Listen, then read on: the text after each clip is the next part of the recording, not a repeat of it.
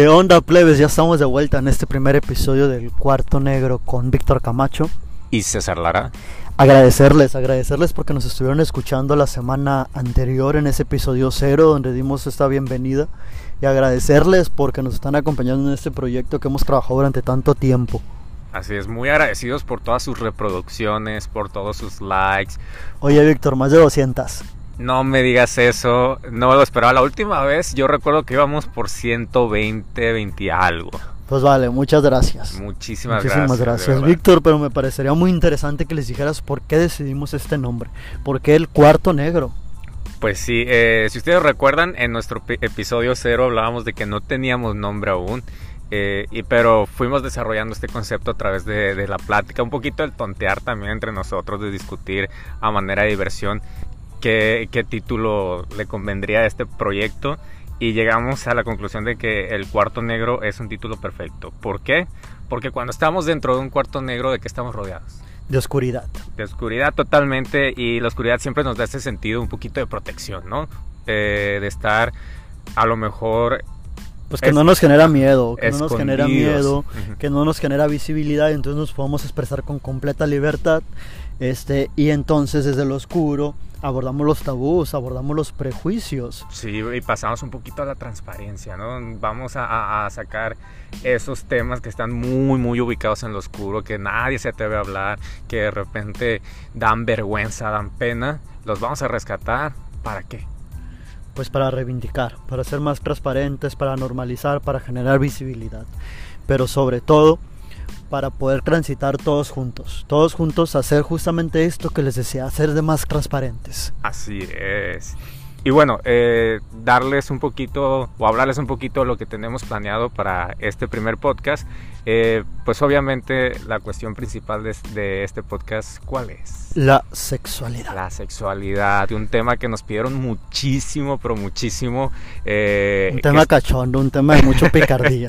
me Oye, interesa. Me interesa, me, me, me, me generaba bastante... Oye Vic, pero primero decirles que las opiniones que aquí vertemos son a título personal. Totalmente a título personal, eh, obviamente son responsabilidad de nosotros eh, y que y eso, pues que, que, estemos conscientes o que estén conscientes ustedes que todo lo que se expresa aquí es a título personal, cada quien entendiendo que son opiniones propias personales. Comentarles que hemos preparado el tema en razón de cuatro bloques. Primero hablar sobre lo que aprendimos y de lo que se habla en nuestro hogar, de nuestro núcleo más íntimo que es la familia. Así es, luego vamos a hablar un poquito de lo que platicamos con los amigos, que de repente suele ser el círculo al que más acudimos para la cuestión de la plática, disculpen, la plática de la sexualidad. Pero por ahí, César, ¿qué tan transparentes somos con los amigos? Pues vaya, siempre le cambiamos un poquito, le metemos un poquito de sesgo porque nos volvemos vulnerables. Así es. Luego nos metemos un poquito más a la intimidad, la complicidad y las prácticas con tu pareja. Muy interesante para los que tienen pareja. ¿Tú tienes los... pareja? No, no, en este momento no, pero igual por ahí está la información. Que bueno, plebes, ahí está el comercial, aquí les vamos a dejar las redes sociales. Víctor está soltero, pueden hacer no canse, pero le pueden seguir en redes sociales. Por último, Víctor, vamos a hablar eh, justamente de lo que ubicamos en el cuarto negro, que tiene que ver mucho con lo que no nos animamos a decir ni a la familia, ni a los amigos. De lo que no nos atrevemos a hablar, a abordar. A la pareja, exactamente. Sobre todo que son los temas que nos interesan, que nos genera un poquito de miedo y que inclusive no sabíamos que nos interesaban. O que nos gustaban por ahí. Ah, caray, ya, caray. Mejor vamos a entrar con el primer tema. A ver, Víctor, tú platícame un poco. A ver. ¿Qué has aprendido? ¿Cómo abordan las sexualidades de tu familia? Bueno, desde el punto de vista familiar o el núcleo familiar, yo tengo la suerte de haber crecido en un hogar de clase media muy bien educado. Siempre hemos tenido bastante formación académica, pero en la cuestión de la sexualidad... ¿Conservadores? No. ¿Conservadores? Sí, un poco conservadores. Eh, más que conservadores diría yo que es una cuestión de un tema que no se animaban a tocar conmigo. Sabes que yo creo que sí se animaban, pero que lo hacían desde una perspectiva desde lo reproductivo porque es muy Va, necesario va, que podamos entender que la sexualidad que el sexo y que lo reproductivo es completamente diferente. Totalmente diferente. ¿Y qué es lo que abordamos con la familia? Medidas de reproducción, de prevención. Exactamente, ¿no? Eh, en mi caso siempre fue más orientado a la cuestión de la reproducción y un poco también, ¿por qué no? La parte del sexo, pero muy, muy, muy poco. Pues vaya, y, sucede lo siguiente, cuando abordan el tema del sexo desde la familia hablaban de la primera vez, de cómo cuidarnos, de cómo no generarnos una infección de transmisión sexual, de cómo no embarazarnos. Exactamente, y normalmente la educación, eh, a manera personal, otra vez aclaro, la educación que siempre eh, recibí fue por parte un poco de la familia y fue un poco con ese temor, ¿no? Inculcar ese temor de, híjole, si lo vas a hacer, cuídate porque está cañón esto de infecciones o el embarazo, o, pero siempre había como que esa, esa sensación de culpa, ¿no? E, esa, esa era la partecita a la que quería yo llegar. Este, como desde la familia, aunque era un tema completamente preventivo, nos metían miedo, nos metían la sí, culpa. Totalmente. Porque, y vaya, yo creo que aquí los hombres no me van a dejar mentir inclusive hasta la masturbación nos generaba miedo, nos generaba culpa. Sí, totalmente. nos generaba demasiada culpa. Sí. Y es un tema que en estos momentos, y te voy a cambiar el bloque, lo abordamos demasiado con los amigos. Totalmente eh, de acuerdo. Eh, desde el punto de vista familiar, la masturbación siempre ha sido como visto como algo un poquito negativo, ¿no? Siempre ha sido como que, híjole, te va a cachar tu mamá, te van a castigar, no estés haciendo eso, te van a salir man pelos en la mano, perdón. Con el miedo de revisarlo si no traía pelos en la mano. Totalmente, siempre, siempre. Eh, eso en el caso de los hombres. Y en el caso de las mujeres, yo creo que en ningún momento hubo una plática ajá, de plantear el tema de mi hija, mi, hija se masturba. No. No, no, es ni algo pensarlo, que no, ni pasarlo, porque yo creo que en estos momentos apenas a mis 25 años, mis amigas empiezan a hablar de la masturbación sin miedo. Y de decir, güey, yo lo hacía desde la secundaria, desde la prepa. Y qué feo, porque se estaban perdiendo de algo totalmente. O, es que lo estaban haciendo, pero no lo compartían. sí. No lo compartían. Sí, sí, Totalmente. Entonces, eh, como decías tú, creo que dentro del círculo de amigos, dentro del, del núcleo un poco de relaciones de amistades, donde tenemos más ya la confianza para poder hablar de estos temas de sexualidad. ¿De qué temas hablamos con los amigos? Vaya, yo creo que hablamos primero, primero del porno. Porque creo que es la primera complicidad que generas con tu amigo dentro del plano de lo sexual. Sí, totalmente, ¿no? Cuando estamos en la adolescencia, en la pubertad, niños, los primeros temas me animaría a decir que las nuevas generaciones desde la primaria, ¿eh? Pero bueno, nosotros somos de una generación de la secundaria, por ahí tercera secundaria, calculen, ya sabrán edad, pero bueno. Eh, eh, justamente te decía, la parte un poquito de la pornografía siempre es como la primera interacción que se tiene referente a la sexualidad, con tanto de manera de repente un poco individual, con tan, perdón, junto con los amigos, ¿no? sí, generas ese vínculo, generas esa complicidad, pero también generas esa culpa. Porque si te cachan, ah, agua, sí. Oye, pero ahora cómo lo hacemos, cómo lo abordamos. Y me parece súper interesante cómo entre compas, entre amigos, y no importa que sean dos hombres, que sean dos, mujeres, o que sea mixto. Este, vaya, mixto me refiero de hombre a mujer, de mujer a hombre. Este, Exactamente. Lo que sucede es que nos compartimos porno por Twitter, por Facebook, por WhatsApp, por todas las redes sociales habidas y por haber, yo he recibido por parte de amigos y amigas pornografía. Y eso es algo que la verdad, desde, desde la visión personal, considero que es algo muy favorable para la cuestión de la plática claro, Claro, porque la confianza este, la solidificamos un poco más y luego generamos un vínculo más íntimo con esta amistad, entonces podemos ser un poco más transparentes. Pero entonces con tus amigos, con tus amigos, Víctor, ¿hablas de las inseguridades? Sí, no con todos, cada aclarar no con todos. Sí, dentro de la amistad hay que reconocer que que siempre se tiene como que un grupo más cercano de amigos, otros grupos que a lo mejor no son tan cercanos pero puedes compartir cosas, otros grupos con los que de plano solamente es una relación un poco más eh, de amistad superficial y en este caso sí, sí comparto con compañeros o con amigos de mucha confianza la cuestión de inseguridades, inseguridades referente a lo sexual. Oye, si les podemos clarificar un poco que nos escucha cuáles son las mayores, los, lo que más nos genera inseguridad Para los hombres. Para los hombres, por ejemplo, el tamaño. El tamaño. Hablamos totalmente. con nuestros amigos Sí. del tamaño, sí hablamos. Sí, sí hablamos. ¿Qué sucede? Que mientras más grande, más viril y más macho eres. Exactamente. Quien nos escuche que sea hombre y que no haya preguntado a sus amigos cuánto te mide, la verdad nos estaría mintiendo. Luego, ¿cuáles creo que pueden ser las inseguridades en las mujeres? Pues el físico. De Creo- pronto decir, oye, fíjate que no tengo la curva, fíjate que soy subida de peso, fíjate que me faltan o me sobran boobies. Este, ah, cabrón, a mí me preocupa, me preocupa que, este, vaya en pleno siglo XX a nuestra edad, pues sigamos con ese tipo de inseguridades porque en gusto se rompen géneros. En gusto se rompen géneros y entonces, este, nos retroalimentamos entre todos, entre amigos.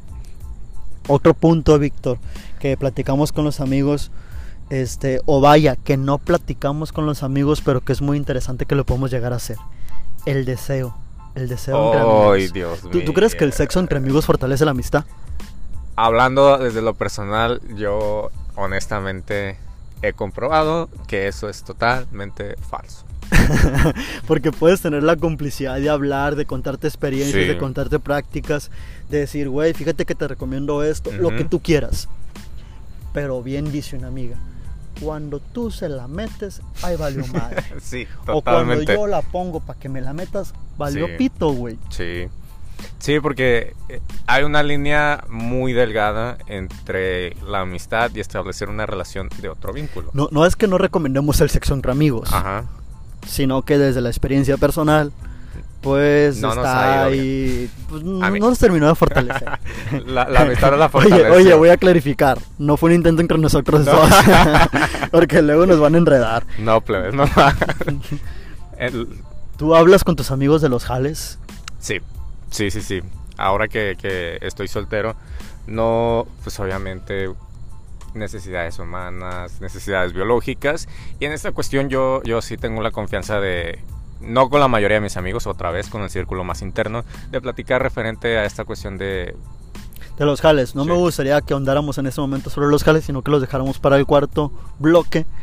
Este, del oscurito. Desde lo oscuro y lo que no nos atrevemos a hablar. Ahí Muy les bien. damos una entradita más de los jales. Pero sí hay confianza, ¿eh? y, y creo que para la, para la práctica de, de ejercer una sexualidad responsable es válido, es totalmente eh, responsable incluso plantearlo entre amigos, el qué tipo de relaciones tienes y con quién.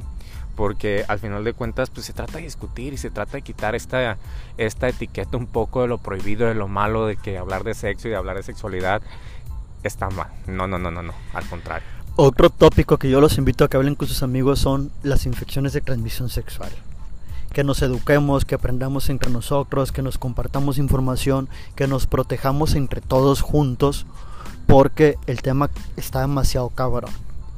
Y no solamente hablarles de infecciones, sino también protegernos en temas de embarazos. Claro que sí, ¿no? Eh, yo recuerdo por ahí, César, que tú manejabas en redes sociales algo referente al BPH, por ejemplo. Es que tuve una semana, me recuerdo que el- más que recordar, vaya a hacer la remembranza, que les compartía qué era la enfermedad.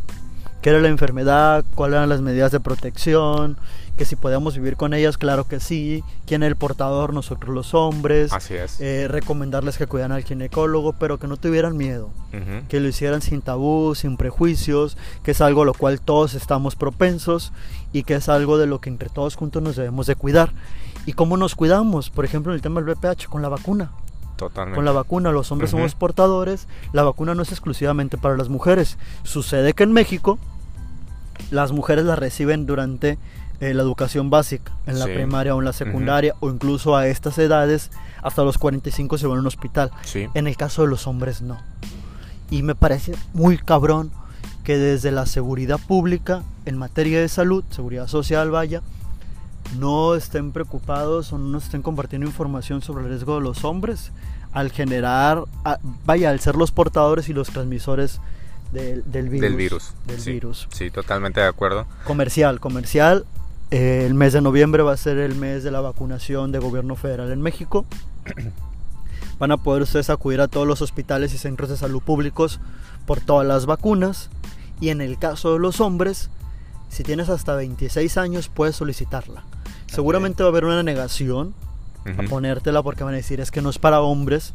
Pero puedes argumentar, puedes defender, puedes solicitarla, exigirla y va a suceder. Sí. Yo estoy esperando porque estoy en el rango.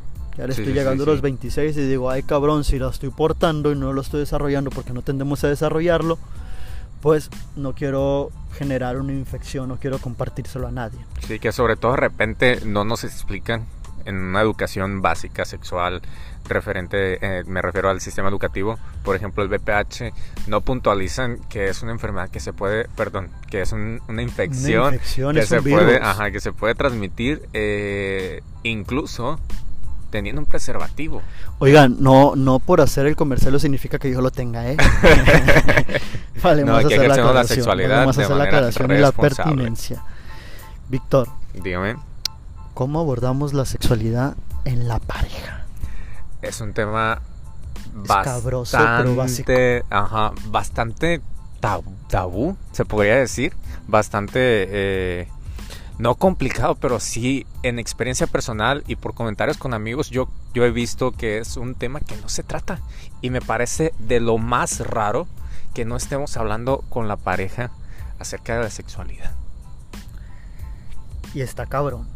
Totalmente. Está cabrón que no lo hagamos porque al final de cuentas cada quien es responsable de su orgasmo. Sí, Y si la persona que te ayuda a lograr ese orgasmo es tu pareja, tu novio, tu novia, tu jale, tu esposo, tu esposa, pues vaya, si no lo hablas está nada. demasiado...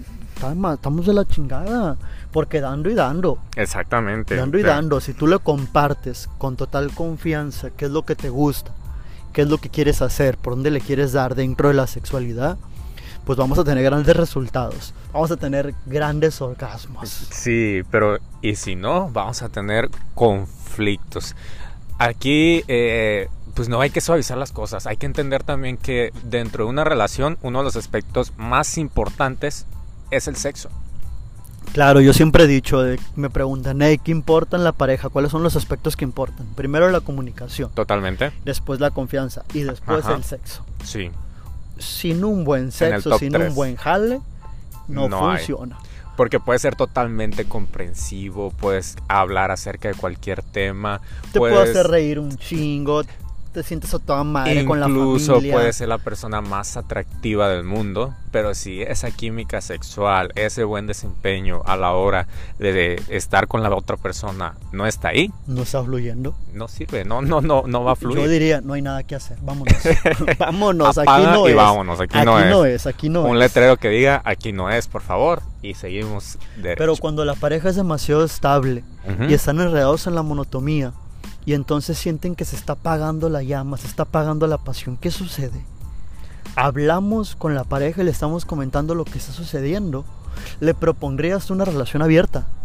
Esta pregunta yo en mi Facebook y perdón, en mi Instagram Ajá. y les comentaba en una noche con Sexar que desde los desde la época vaya remota desde que nos vinculamos y nos organizamos y, y Sí. tenemos relaciones entre los humanos pues la monogamia no era lo común sino justamente la poligamia ¿por qué? porque habría las relaciones Ujú. abrir las relaciones, este, pero les preguntaba yo en, Instagram si estaban dispuestos a, abrir, a hablarlo y, y proponerle abrir la relación y me decían las mujeres que no, que la mayoría no estaba dispuesta Ajá. a compartir a su pareja y yo pues vale, qué chingón, Sí. porque dicen esta es mía y nomás es mía.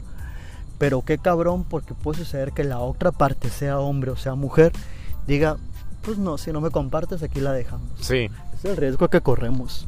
¿Qué me pasó, por cierto? ok. Oye, las relaciones y los temas de sexualidad en el amor a distancia. Afortunadamente nunca he estado yo por ahí por el amor en distancia. Yo tampoco, yo tampoco. Ok. Ey, pero me pueden escribir ahí en Instagram y a lo mejor podemos entrar en la relación a distancia. Él No, sí se está buscando no a su pongo- colombiana eh, perfecta o a una estadounidense americana que bueno, le agregue papel, pues, arregle mejor. papeles. No, no es que, este, mm, mm, vaya, no, no quiero poner el tema sobre la mesa como que no funciona, sino que quisiera entender cómo verdaderamente funciona la relación a distancia desde el plano de lo sexual. Con el uso de tecnología, claro, porque es como mantenemos comunicación. Sí. Pero con nukes, con videollamadas, con sexting, diciéndole, ay, fíjate que me estoy tocando mientras... Son prácticas muy comunes, ¿eh? que, que creo yo que se están... A mí me gustaría que nos comentaran un poco cómo lo han llevado a cabo, que nos está escuchando y ha vivido la experiencia de un amor a distancia. Sí, totalmente. ¿eh? Ya saben, estamos abiertos en redes sociales. La cuestión es anónima. Eh, Como yo totalmente digo, su identidad. Importa, y sí, su testimonio muchísimo. importa. Pero te decía, son prácticas totalmente normales ahorita. La cuestión del sexting, por ejemplo, es algo que pasa muchísimo. Veo, yo veo yo en generaciones mucho más jóvenes que es algo muy normal ya, ¿no? Que lo toman como que, ah, ahí te va, ten. ¿No? Para que te entretengas, para, para que tengas algo que hacer. Eh, Pero ¿cómo logramos llegar al consenso, por ejemplo, en una relación a distancia? ¿O cómo llegamos a la exclusividad? Con ese tema de que la Sí, sí, sexualidad, sí. el sexo, nuestras relaciones están completamente abiertas y estamos vulnerables. Vaya, no a, no a fregarnos, a, a romper nuestros principios, sino a caer en una tentación. Ok. Porque si las parejas ahorita, vaya, si la mayoría de los millennials, mis amigos dicen, mientras más sexo mejor, ah cabrón, pero si tu pareja no está aquí, ¿cómo lo planteas? ¿O cómo vives ese sexo?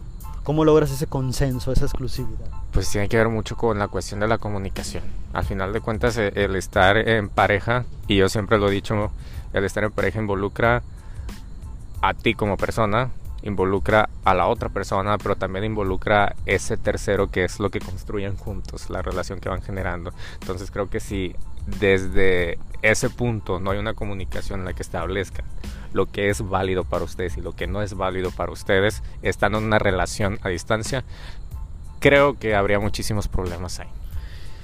Lo otro es que siempre tiene que ser desde la confianza, Sí. desde lo transparente, desde a mí me gusta esto, yo le quiero dar por acá, podemos generar esto, pero puede ser que a tu pareja no le guste o que tu pareja no esté de acuerdo y que entonces tú no vivas una sexualidad plena, que tú no vivas el disfrute de todo lo que da y que entonces lo que creías que iba a ser muy chingón se torne a ser una relación tóxica.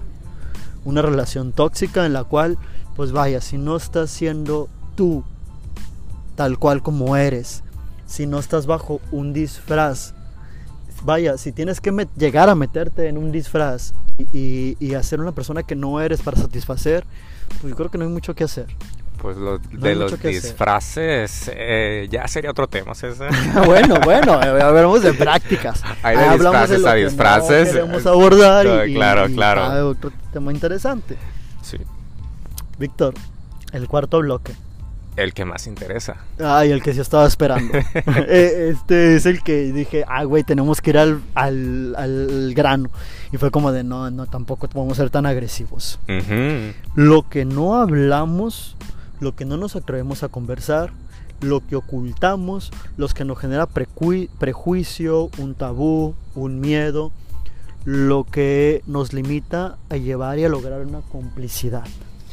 ¿Cuáles son estos tópicos, Víctor, que tú crees que justamente están dentro de esto?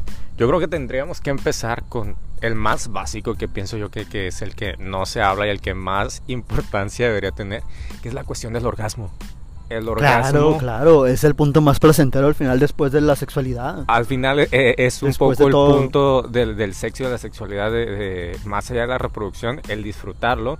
Y, y creo que el orgasmo queda muy Pues es el arraigado. éxtasis, es el éxtasis. Sí, queda muy arraigado en la, en- en la práctica sexual, eh, en la plática sexual. Creo que es algo que no se toca, creo que es algo que, que se le tiene miedo. Ay, qué miedo un orgasmo. ¿Por qué? sí, sí, sí, me quedo pensando y digo, ay cabrón, aquí me gustaría compartirles que no existe un tiempo claro y definido para lograr llegar a un orgasmo, que no existe una práctica, una acción, un movimiento para llegar al orgasmo, si no vuelvo a lo que decía al inicio, cada quien es responsable de su orgasmo y en la medida que tú a tu pareja sexual o en este caso a tu mente en el momento de la masturbación le digas y le seas clara qué es lo que quieres y por dónde le quieres dar y qué es lo que quieres recibir vas a lograr llegar a ese orgasmo Exacto, eh, hay que normalizar el tener orgasmos. Aunque suene raro, hay que normalizar el tener orgasmos, no hay que tenerle miedo al orgasmo. Eh, creo que también es uno de los puntos más o factores más detonantes en cuestión de, de, estabilidad de una relación. ¿Por qué? Porque después nos trae cierta frustración, nos trae monotonía eh, y caemos en una rutina. Nos reprime, nos reprime demasiado. De estar solamente por estar. Y es cuando se está buscando que meterle la chispita, que meterle un poquito esa picardía, que es totalmente válido, pero si nosotros nos hiciéramos responsables de nuestro orgasmo justamente, otra cosa fuera. Oigan, plebes, es que no es, no es que alguien les tiene que generar el orgasmo, o no. es que ustedes tienen que hacer toda la chamba. No, no, no.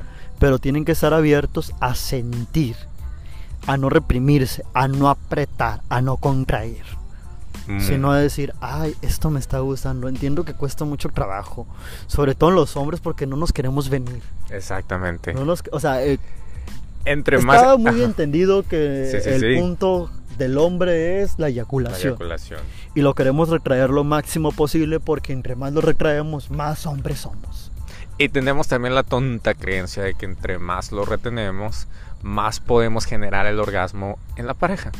Claro. Cuando claro. realmente son otros los factores que influyen en justamente el orgasmo de tu pareja.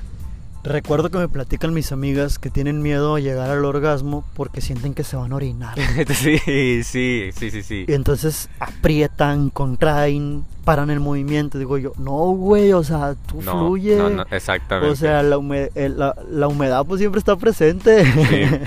Yo, yo también eh, comparto ese sentir por parte de algunas amigas y lo que yo siempre les he dicho es, tú ya estás en confianza con tu pareja, ya estás en pleno acto, si vas, te vas a orinar, pues orínate, pero deja que todo fluya. que lleguen al es... Ajá. Al es, es- eh, ay, perdón, es que soy muy malo en el inglés. El skir, el... El, Squirt. el square, sí, el squirt, el, el Pues que lo, que lo logren, que lo logren. Y lo Sí. pueden lograr solas, con autoexploración.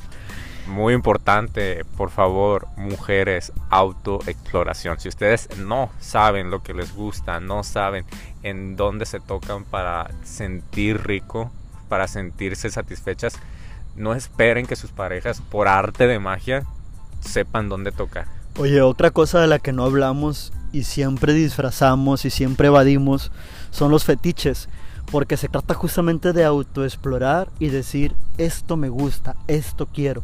Porque no solamente con tocar o con tocarte o con un acto sexual que incluya Exacto. la penetración y el beso llegas a un orgasmo. Vaya, no te voy a decir que el hecho de ver algo que te genere fetiche te va a generar un orgasmo, pero te va a generar un placer que en ocasiones puede decir alguien, güey, es que es mayor que el del orgasmo. Sí, totalmente. Desde que te prenda ver algo, ¿sabes? A la gente que le gusta los pies. Exacto. Oigan, tengo No pies eso. bonitos, ¿eh? Si alguien quiere que le mande por redes sociales, deposítame. Cuenta de cierta tienda, ¿no? Ok. No. Hay a quien le gusta, por ejemplo, las mallas. Ah, caray. Las mallas es un fetiche. No, eso- hombres que les gusta ver mallas o hombres que les gusta ponerse mallas. Ah, ok, ok, vaya. O puede suceder que eh, las mujeres tengan algún fetiche que nosotros no conozcamos. Y que eso es bien importante, es si algo les motiva mucho más allá de, de- de, como decía César, la cuestión de la autoexploración, si algo les motiva, les prende un poco más, es importante hacérselo saber a la pareja. Yo, yo tengo amigas que, que les fascina la cuestión de repente de un poco del exhibicionismo, de vamos para acá, vamos a este rinconcito en el que estamos de repente un poco escondidos, pero sí nos pueden ver y en cualquier momento nos pueden atrapar. Entonces, eh, siempre y cuando lo platiquen en pareja y lo platiquen eh, de manera respetuosa, yo creo que pueden llegar al consenso de, de esos fetiches, a lo mejor cumplirlos juntos. Ah, antes de brincar al otro tópico. ¿Qué es el fetiche? El fetiche es toda la figura, toda la imagen, todo el objeto o toda la acción que para ti te represente algo no sobrenatural, sino algo que te gobierna, que tiene un poder sobre ti. ¿Por qué? Porque te genera un placer cabroncísimo y porque tú lo adoras, incluso le rindes culto. Exacto. Entonces, Este, ¿Lo puedes tú poseer o no poseer? ya es cuestión de que en- entiendas tu cuerpo, te entiendas tú como ente individual, ente sexual también, y que sepas qué es lo que te gusta y qué no, tanto hombres como mujeres, ¿eh? Otra cosa que no nos atrevemos a hablar o que los hablamos desde, desde la represión. ¿Por qué? Porque tenemos miedo que nos juzguen, tenemos miedo que nos critiquen. Me gustan mayores.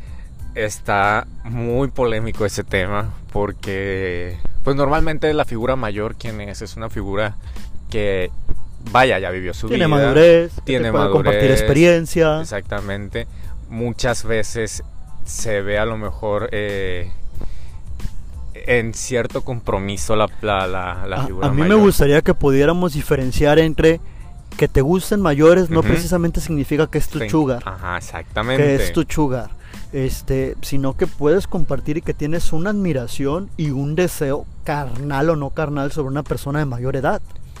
Porque las relaciones no significa que precisamente tienen que ser de la misma edad.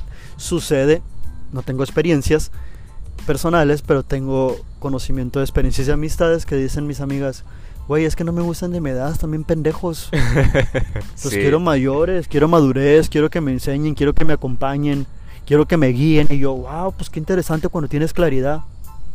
La otra está las que dicen, pues me gustan los sugar daddies. Claro, que últimamente hay mucho de eso, ¿eh? Y no nos atrevemos a hablar de eso porque Ajá. lo hacemos desde el juicio. Sí, exacto. Desde criticar y maldecir al hombre o la mujer que tenga sugar. Yo te comparto un poquito. eh, yo he tenido la experiencia de ver, fíjate en este caso, a un joven con, valga, una relación con una Persona mujer mayor. mayor. eh, y en este caso, mi primera impresión, fíjate las cosas, mi primera impresión fue, ah, caray, ¿qué es esto? ¿No? O sea, es muy poco visto la cuestión de una mujer mayor con un joven, ¿no? Oye, hay un ejemplo, este Macron, el presidente de Francia, Ah, sí, sí. que la sí. mujer le lleva 40 años y no es una relación de ahora para ser presidente, es una no, no. relación desde que él salió de la universidad que ella era su maestra. Sí, sí, entonces eh, ya después un poquito de, de analizándome yo dije, bueno, ¿por qué me causa conflicto esto? Empecé a analizar y me di cuenta que, que realmente son mis prejuicios los que me llevan un poquito a decir, bueno, qué gacho, ¿no? Pero no, no, no, no, realmente pude alcanzar a corregir y decir, bueno, qué padre que, que si encontraron ese vínculo, esa conexión, pues que se estén queriendo y que se estén amando, ¿no? Claro, claro. Y si es su sugar, pues adelante, es muy su pedo. es muy su pedo. Otro tema que no nos atrevemos a hablar, ni aunque nos paguen mil pesos o dos mil o tres mil o cinco mil. El sexo con extraños. O... Ahí sí no tengo experiencia yo. Ahí sí no te podría comentar Bueno, pero muchas es que cosas. No, no, no quiero que visualicemos o que tomemos este tema como algo malo. No, no, no. Porque, por ejemplo, nosotros en nuestra edad, que nos gusta ir de fiesta, que nos gusta ir al antro, que nos gusta Sí. continuar la peda después de que se terminó en algún lugar, Así es. pues de pronto llega el momento en el que generas interacción con alguien y sucede, Sí, sí, sí, y totalmente. sucede. Y se van al parque, se van al carro, se van al motel, se van a la casa. ¿Y qué es lo que pasa? Pues que tienen un jale, claro. que tienen un acto sexual y que al día siguiente es de, güey, no me quiero acordar. O en ocasiones nace algo bonito. Muy raras, pero sí. eh, sí, sí, sí, tienes razón. Más por, por el contexto de la edad, de los lugares donde de repente convivimos. eh, es muy común encontrar este tipo de situaciones, ¿no? Eh, y sí, efectivamente, eh, como tú dices, de repente no nos queremos acordar, nos levantamos al siguiente día pensando, ¿qué hice? Genera cruda moral. Totalmente, que eso es bien feo, ¿eh? La cruda moral tiene que ver mucho con la cuestión de, de nosotros. Oye, cabrón, pero hay quienes no les genera cruda moral y estaba la práctica del cruising. Y eso, la, la cuestión de la cruda moral, por ejemplo, yo sí tengo de repente ciertos problemas. Yo soy una persona a la que, no por, por, por sexo con, con extraños, pero sí de repente por ciertas situaciones me da mucha La moralina, moral. la moralina, La te moralina pega. se me sube al mil millones. Eh, pero poco a poco yo he ido trabajando poco a poco eh, en mí y la cuestión eh, es que pues tiene que ver mucho con justamente lo que, lo que platicábamos al inicio, la cuestión de cómo es la educación sexual, que vamos un poco enfocados a la culpa, que de repente nos sentimos mal por hacer cosas cuando de repente deberían de ser muy normales, ¿no? Yo les mencionaba ahorita el cruising y el cruising es justamente esta práctica en la cual tú acudes a un lugar público a tener una relación sexual con una persona extraña. Ah, que caray. se da, Sí. que se da, que es muy común, Sí, sí, sí. que hay como lugares muy identificados dentro de las ciudades en las cuales se genera. Pudiera suceder que en estos momentos, en este parque en el que nos encontramos, que es demasiado grande, Haya esté alguna cruising. persona que ande haciendo ejercicio con la intención de encontrar a alguien para tener un acto sexual. Si ustedes están en el Parque Las Riberas en la noche, cuidado porque vamos a andar nosotros practicando Claro que sí. Corriendo, corriendo, ¿eh? Corriendo porque venimos casi todos los días a hacer ejercicio. Entonces, eh, sí, sí, tienes mucha razón la cuestión de, del cruising.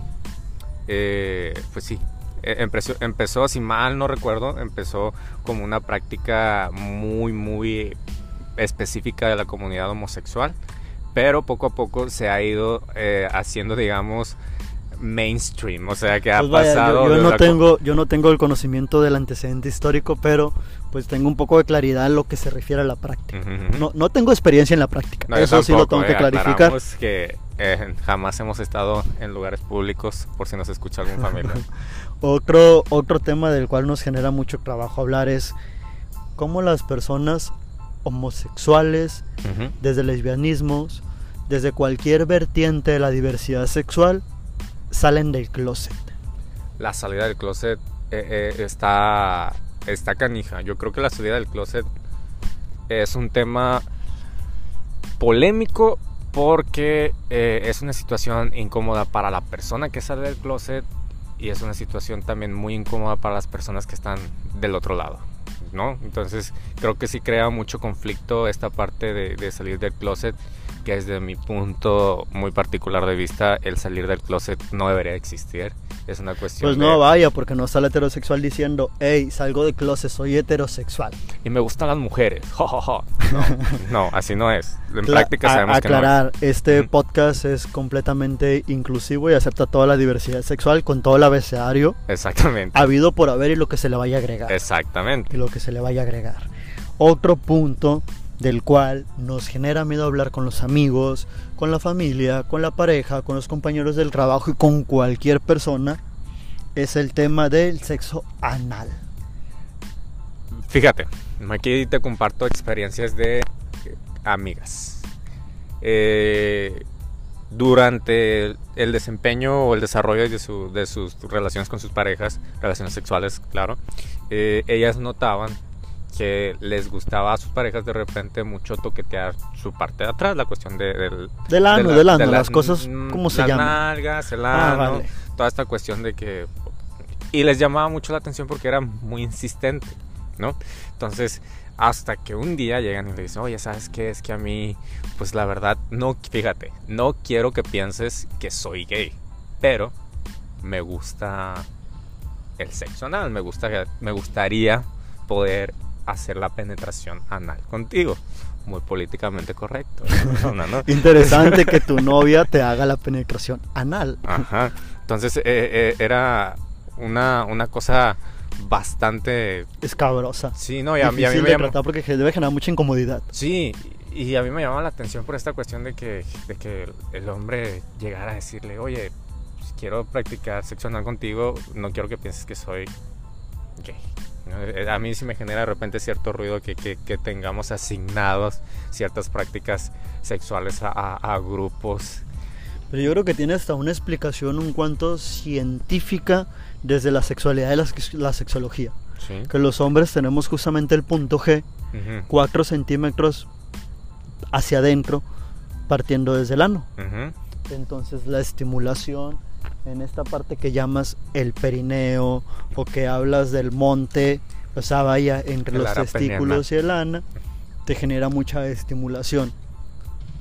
Pues vaya quien le gusta adelante, es como el tema de el beso negro. el beso negro, ¿qué significa? Pues significa ser la ambición, el lambimiento del ano de tu pareja.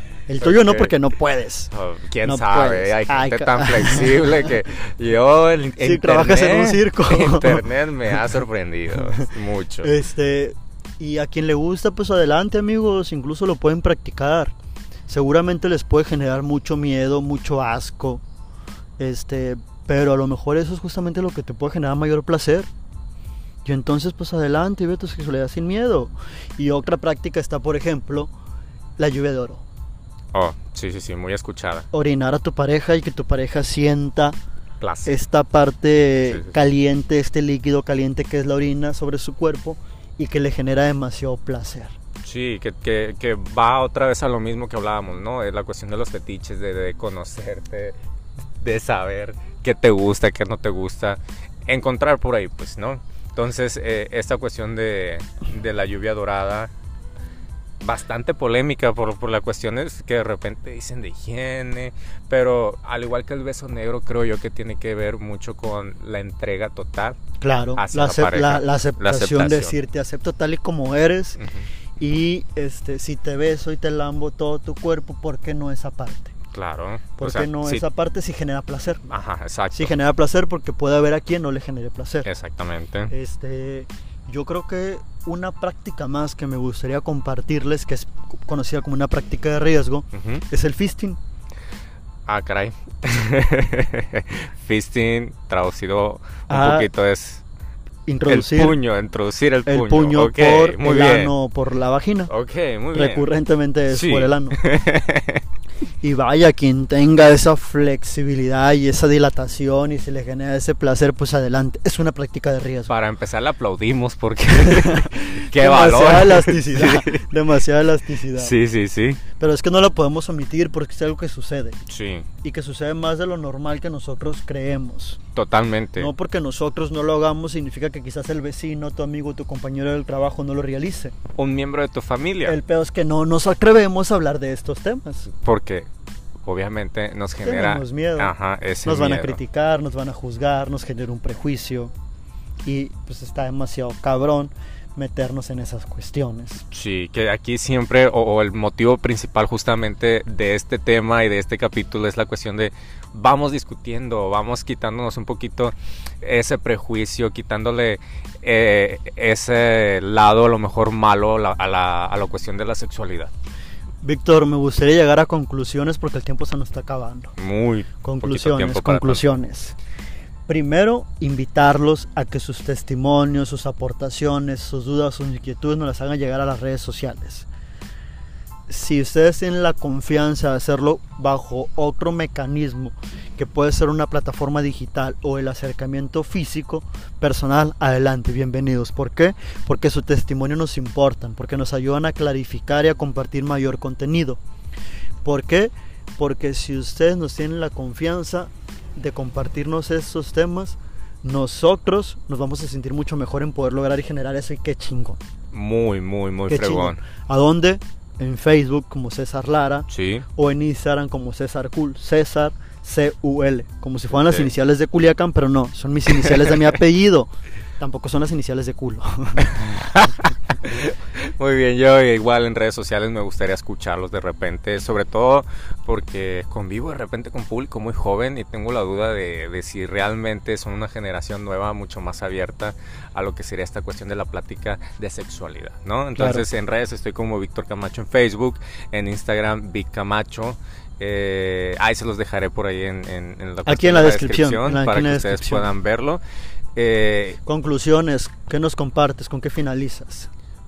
Pues más que nada el punto principal de esto, que es normalicemos un poco el hablar de sexo, normalicemos eh, el compartir experiencias con la familia, con los amigos, eh, normalicemos esta plática, quitémosle ese, les decía yo hace rato, quitémosle ese sentido negativo al sexo. Yo creo que la cuestión del sexo debe estar muy, muy, muy sobre el punto de, compartir, de comunicar, de hablarlo, porque creo que así llegamos a, lo que sería un poco más el consenso, la cuestión de normalizar, de decir, oye, esto pasa, me está pasando esto, me siento así en esta práctica. Y creo que al final de cuentas es lo que nos llevaría un poquito a, a resolver ciertas inquie- inquietudes que tengamos. Yo, yo comparto, yo comparto porque creo que has dicho una parte muy importante, lograr visibilizar y normalizar estos temas. Que desde el hogar se trabajen, nos eduquen, nos compartan. Que no lleguemos a cuarto de primaria buscando la página 59 del libro de biología para ver los órganos sexuales. Que desde niños, no, no precisamente desde niños, vaya, sino desde la pubertad. Que no nos pasen Desde el la video de, los partos en la secundaria que de repente Ah, traumatizaban. enciclopedia. este, que, que podamos ser un poquito más abiertos, que podamos ser más eh, cómplices, con mayor confianza, con quien nos genera ese, ese sentir Sí, y entonces podemos vivir con mayor plenitud. Que asumamos que la sexualidad, que el sexo, que la reproducción no es un asunto completamente personal, pero tú eres el responsable de lo que sucede en ti. claro. de lo que sucede en ti y cómo lo quieres. Sí. Que no tengamos miedo a hablar de prácticas sexuales de riesgo, que estamos para comunicarnos, que estamos para compartir, para aprender, para crecer entre todos juntos, que es como parte del objetivo de este podcast. Sí.